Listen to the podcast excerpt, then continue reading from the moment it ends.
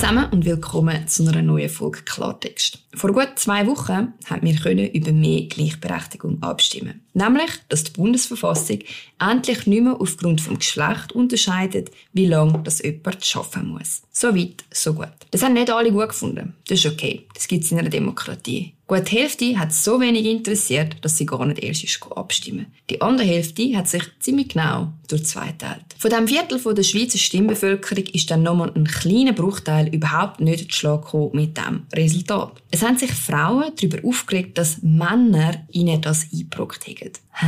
Also, ich habe gar nicht recht gewusst, was sagen. Sorry, ich kann es nicht anders sagen, als dass ich das einfach nur völlig finde.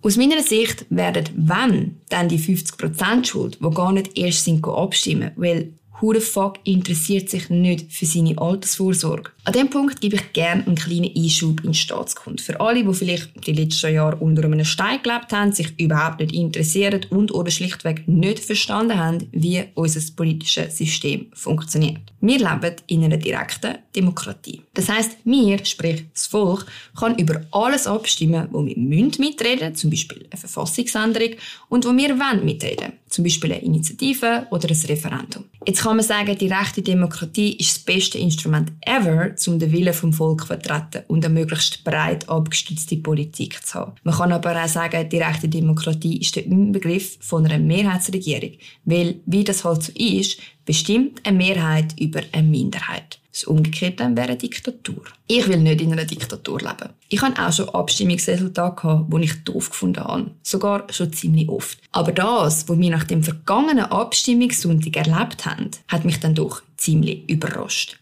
Hässige Frauen, darunter gewählte Politikerinnen, gehen auf Bern gegen das Abstimmungsresultat demonstrieren. Ein Abstimmungsresultat, das gleiches Rentenalter will. Gleiches Rentenalter da fragt man sich schon ein bisschen. Ich meine, das kannst du dir nicht mal ausdenken. Und wenn du das ausdenkst, dann bist du ein Sexist. Meine Mami ist hässig, ist auf der einen Plakat gestanden. Also meine Mami nicht. Meine Mami hat genauso wie viele andere Frauen auch Ja gesagt zu einem gleichen Rentenalter. Weil es keinen Grund gibt, Frauen in der Verfassung zu diskriminieren. Im Gegenteil. Eigentlich hätten die Männer schon lange sollen mit «Mein Papi ist hässig» Plakat rumlaufen, weil Männer länger arbeiten, mehr einzahlen und dann trotzdem früher sterben.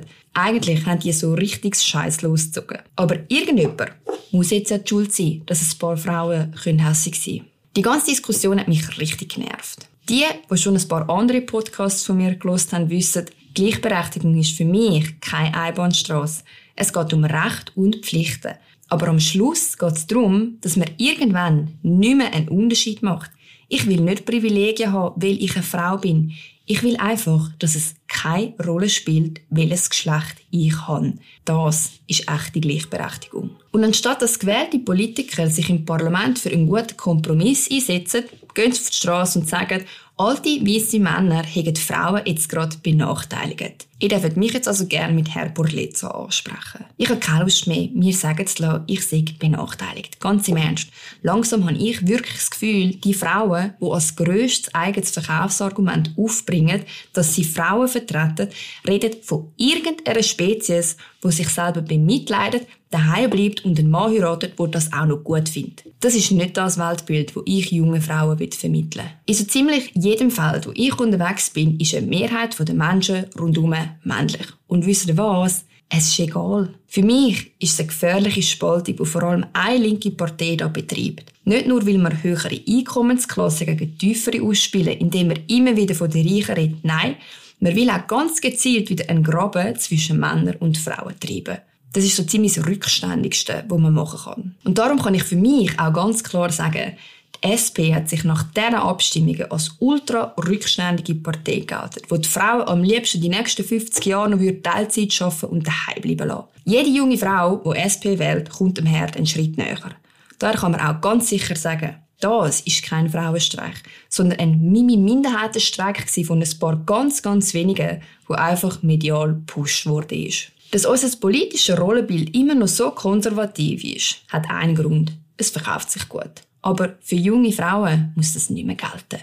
Darum, Mädels, lasst euch sagen, sehr vieles im Leben hat man selber in der Hand. Jeder, der in der Schweiz geboren worden ist, hat schon mal einfach ein grundsätzliches Privileg. Und egal, was für eine Lehre, was für ein Studium, was für eine Ausbildung oder Job du machst oder angefangen hast, egal was deine Eltern oder du verdienen, etwas kann man als Frau in unserem Breitengrad selber entscheiden, wo einen riesen Einfluss darauf hat, wie sich dein eigenes Leben wird entwickeln, nämlich die Auswahl vom Partner. In unserem Breitengrad dürfen Frauen ihren Partner selber auswählen und das soll man auch nutzen, weil vieles hängt schlichtweg davon ab, mit was für einem Partner man sich umgibt, wie fest er oder sie die eigenen Träume unterstützt wie gut er oder sie sich damit kann abfinden auch einen Teil der Hausarbeit zu übernehmen. Wie gut er oder sie sich kann vorstellen bei gewissen Sachen einfach nur das Plus eins zu sein. Ich meine, ich kann von dem auch ein Lied singen.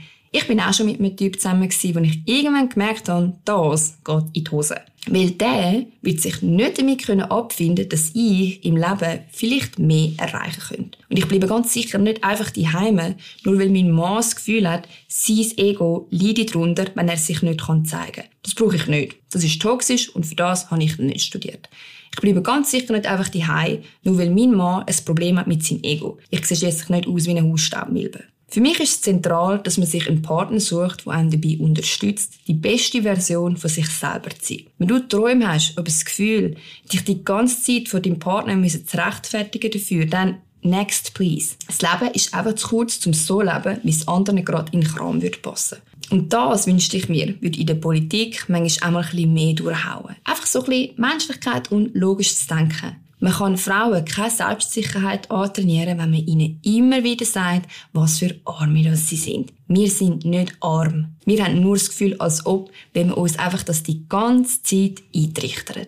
Das heisst, bleibt dran und lasst euch nicht klein machen von Politikerinnen, die euch immer schön in der Opferrolle behalten wollen, weil sie sonst nicht mehr wissen, was sie uns erzählen sollen. Das ist das Gleiche wie mit der SVP und den Migranten. Man braucht immer Entschuldigungen. Für den Roger Köppel sind die Migranten die Schuld an allem. Und für Tomara Funicello ist es der alte weiße Mann, der dafür gesorgt hat, dass Frauen gleich lang arbeiten müssen wie Männer. Beides ist aus meiner Sicht extrem und ultra kurzsichtig. In dem Sinn, bitte denkt selber. Und wenn eure Mami wegen der Abstimmung hässig ist, dann erklärt ihr doch, dass es um mehr geht, wie ein Jahr länger arbeiten. Und dass sie immer noch besser dasteht wie euer Papi, weil Frauen eine höhere Lebenserwartung haben. Wenn euer Papi hässig ist, dann, dann verstehe ich das. In diesem Sinne wünsche ich euch noch eine gute Woche und ich freue mich auf die nächste Folge Klartext mit euch. Bis dann.